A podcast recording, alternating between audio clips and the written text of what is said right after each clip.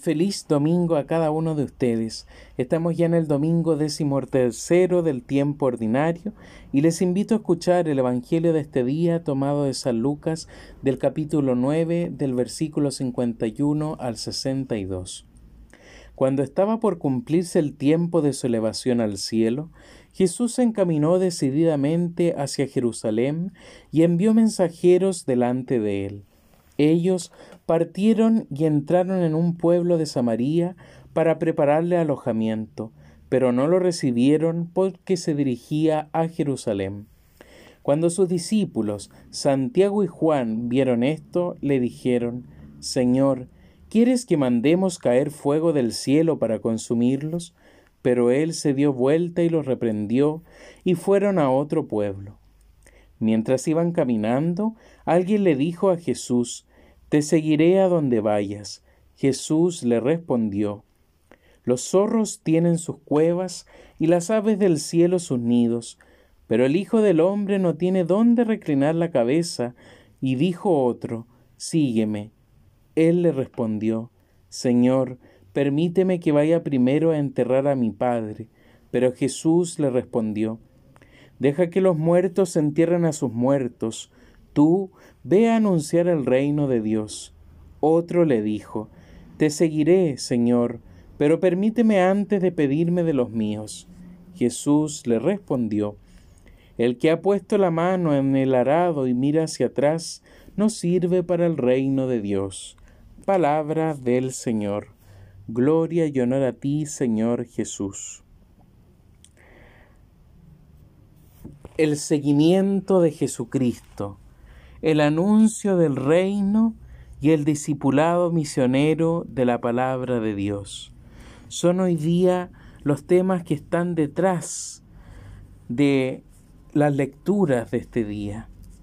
Pero en este día especialmente los quiero hacer reflexionar entonces al llamado que Jesucristo nos hace permanentemente en nuestra vida y que día a día nosotros estamos invitados a responder, pero a responder con libertad, a responder con generosidad, a responder en este sentido con honestidad frente a lo que el Señor Jesús quiere de nuestra vida y quiere también de nuestro corazón.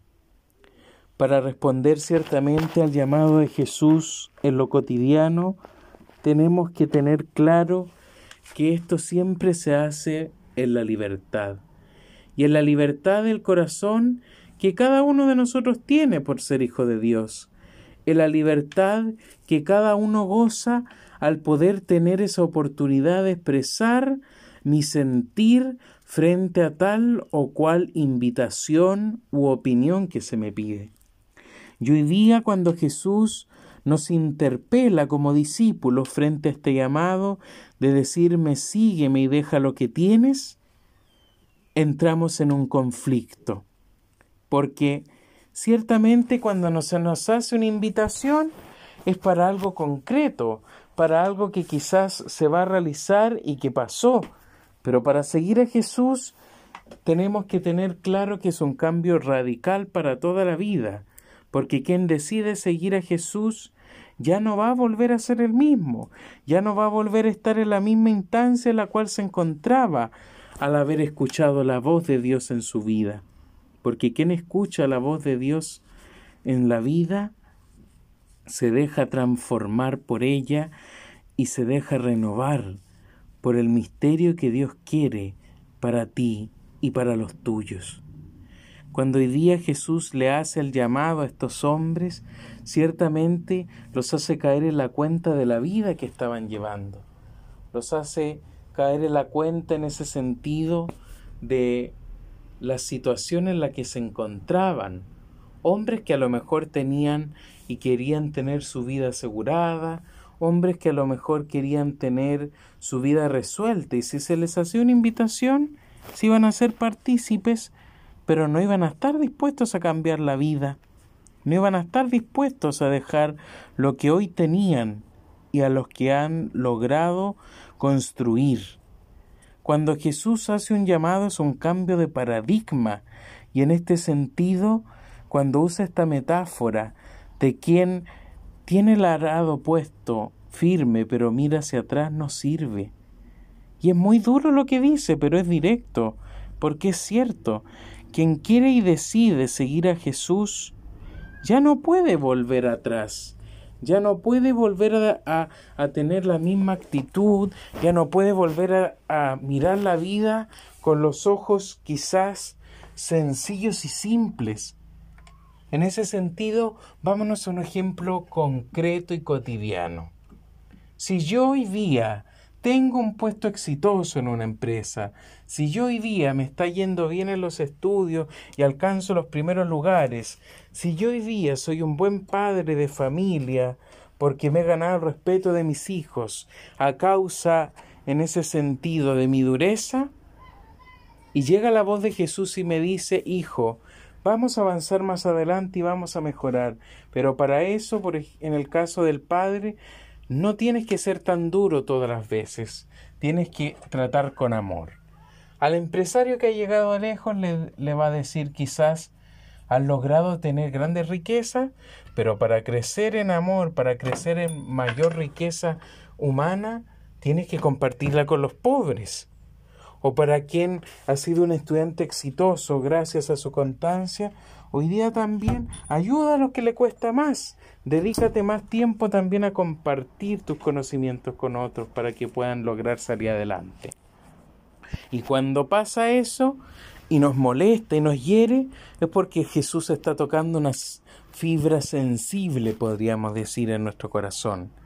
Cuando Jesús nos interpela a dejar atrás una actitud que no nos deja crecer como buenos hombres y mujeres, ahí nos cuesta responder a su llamado, porque quizás estamos siendo presionados o nos sentimos que Dios nos quiere quitar algo. No, Dios no te quiere quitar algo, Dios te quiere dar algo más para seguir mejorando. Lo distinto es que yo lo comprendo y lo veo así, porque me siento amenazado. Pero hoy día Jesús no quiere eso de nosotros, no quiere hacernos sentir que somos amenazados por nuestra vida y vamos a perderlo todo, no. Para ser buenos hombres y mujeres de fe hoy día que anuncian el reino de Dios, hay que dejar atrás todas aquellas actitudes y situaciones que no me dejan ser yo mismo. Porque cuando, por ejemplo, labraba a este hombre que quería enterrar a su padre, la muerte literalmente es algo que nos sorprende. Pero cuando usaba esa metáfora, se refería también a cómo yo soy capaz de morir a mi hombre viejo. El sentido del bautismo, cuando lo celebramos en Semana Santa, Jesús muere en la cruz, nos sumergimos con nuestro hombre pecador y renacemos a un hombre nuevo y justo de un corazón humilde. ¿Cómo yo hoy día soy capaz nuevamente de renunciar a mi pecado, a mi orgullo, a mi vanidad, para dejarme sorprender por el llamado de Dios que hoy día me está haciendo? O también cuando le hablaba a estos hombres que querían recibir a Jesús, pero al final le cerraron la puerta. ¿Cómo yo soy capaz también de liberarme hoy día de esas actitudes egoístas, de esas actitudes ambiciosas? En definitiva, San Pablo hoy día nos ayuda a comprender con mayor cercanía esta propuesta que Jesús nos hace, porque dice, has de responder en la libertad que te ha dado Cristo Mantente firme para no caer bajo el yugo de la esclavitud. Y eres llamado a vivir en libertad. Y procura vivir en libertad sin ningún pretexto para satisfacerse a ti, sino para ayudar a tantos. Porque es muy fácil nuevamente morder al anzuelo y caer. Al final se terminarán destruyendo a sí mismos San Pablo nos sigue diciendo, yo los exhorto a que se dejen conducir por el Espíritu de Dios y así no serán arrastrados a la perdición. Es decir, si hoy día nos cuesta responder al llamado de Dios por todas estas situaciones que ya hemos visto y reflexionado, ten fe y confianza, y si somos débiles, Pidámosle a Dios que nos ayude a salir adelante, pidámosle al Espíritu Santo aquel abogado que camina con nosotros día a día, aquel que anima nuestra vida de fe. Hoy día pidámosle al Espíritu de Dios que nos sostenga, que los fortalezca y nos ayude a responder con libertad del corazón a este llamado que Cristo hoy día nos hace. Y así podamos mirar la vida con mayor alegría, con mayor entusiasmo, con mayor empeño en también ser constructores del reino, constructores del reino siendo capaces de mejorarnos por el bien mío, pero por el bien de tantos que el Señor quiere que acompañemos y que vamos creciendo juntos. Que el Señor les anime en este domingo en familia y lo sostenga en esta nueva semana de actividades que comienza.